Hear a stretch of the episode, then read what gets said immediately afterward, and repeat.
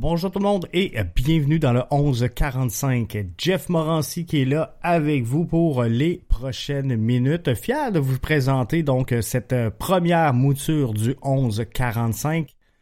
Pourquoi le 1145? Est-ce un amalgame entre le 11 Montréal de TVA Sport et le 45 du collectif du CF Montréal? J'oserais jamais faire ça. 11h45, c'est bien parce qu'il est 11h45 tapant et euh, ça met la table donc à d'autres projets qui vous seront annoncés ultérieurement. Avant match donc Montréal face au Cincinnati FC 93 93 bonnes minutes n'ont pas été euh, suffisantes contre Atlanta United qui en genèse de la saison 2021 figurait en, meilleure posture que le CF Montréal. L'objectif doit maintenant devenir de se rendre à la pause internationale avec une position que je dirais confortable en vue des séries d'après-saison. Vers l'atteinte donc de ces objectifs, il se dresse deux clubs devant le CF Montréal, Cincinnati ce samedi et le Fire de Chicago la semaine prochaine. Deux clubs, soyons francs, qui sont prenables pour euh, le CF Montréal. On se concentre donc sur euh, ces deux matchs avant un retour au jeu qui se fera le 23 juin prochain, après la fenêtre donc de l'Euro. Et ce match sera contre le DC United. À mes yeux, le 11 montréalais doit prendre 6 points dans les deux prochaines semaines. Un solde comptable qui euh, serait satisfaisant. Si on regarde Cincinnati, euh, pas facile. Pas facile pour ne euh, pas dire pathétique. Personne qui est là pour freiner la progression adverse dans un repli défensif de piètre qualité. Donc euh, l'objectif pour euh, le CF Montréal, c'est de faire une transition rapide. Du côté du euh, FC Cincinnati, c'est des gros salaires, c'est beaucoup d'investissement, c'est très peu de retour sur cet investissement-là. Et ça instaure quoi donc? Ça instaure de la frustration.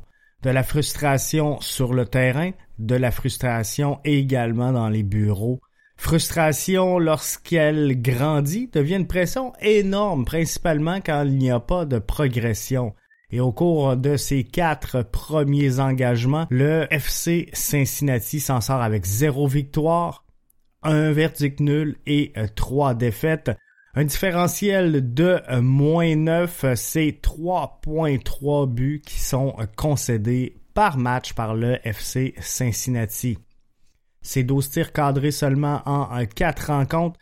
Et euh, Japma Stam, qui euh, est l'entraîneur-chef, évolue dans un schéma qui euh, n'a pas encore fait ses preuves de 4-4-1-1. Schéma assez peu enviable à travers la MLS. Pour la troupe de Wilfred Nancy, il faudra donc jouer verticalement lors de cette rencontre-là et c'est pour ça que euh, je ne reviendrai pas avec Wanyama et Piet. Il faut être euh, non pas dans la construction, mais dans la transition rapide. Et euh, Montréal a été frustré donc du résultat comptable obtenu face à Atlanta. Je dis frustré du résultat comptable parce que c'est dans l'exécution, on va se le dire, ça le faisait. J'en parlais en ouverture, mais euh, pour les Montréalais, c'est 93 excellentes minutes de jeu. Une faiblesse dans les dernières secondes de ce duel et euh, faut l'accepter, je pense. L'accepter parce qu'on est dans la progression, parce qu'on est une jeune formation du côté de la troupe de euh, Wilfrid Nancy. On construit et dans ce cheminement de formation, de développement, de progression, faut accepter que ce genre d'erreur arrive.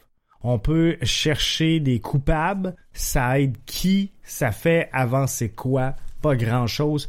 Donc, euh, vaut mieux s'en tirer avec du concret. Donc, je pense qu'on va garder la formule du côté de Wilfrid Nancy qui a fait ses preuves de 3-5-2. On devrait euh, voir un Zachary Broguillard prendre ses euh, premières minutes de jeu depuis sa blessure. Louis Binks, confirmé, n'est pas prêt à revenir au jeu. On apprenait également que Mason Toy devrait être en mesure de euh, faire ses premiers pas avec la euh, formation la semaine prochaine. Donc, ce sera à surveiller. J'irai donc euh, avec un milieu combiné avec Victor Wanyama ainsi que Ahmed Hamdi. Derrière, donc, Mihailovic, pour cette rencontre-là, je pense qu'on va avoir donc un 3-5-2, encore une fois, de Wilfred Nancy. Et ne manquez pas, donc, ce soir 20h, le euh, podcast BBN d'avant-match. Tout sera analysé en détail en euh, vue de cette rencontre-là, présentée demain après-midi sur le coup de 13h.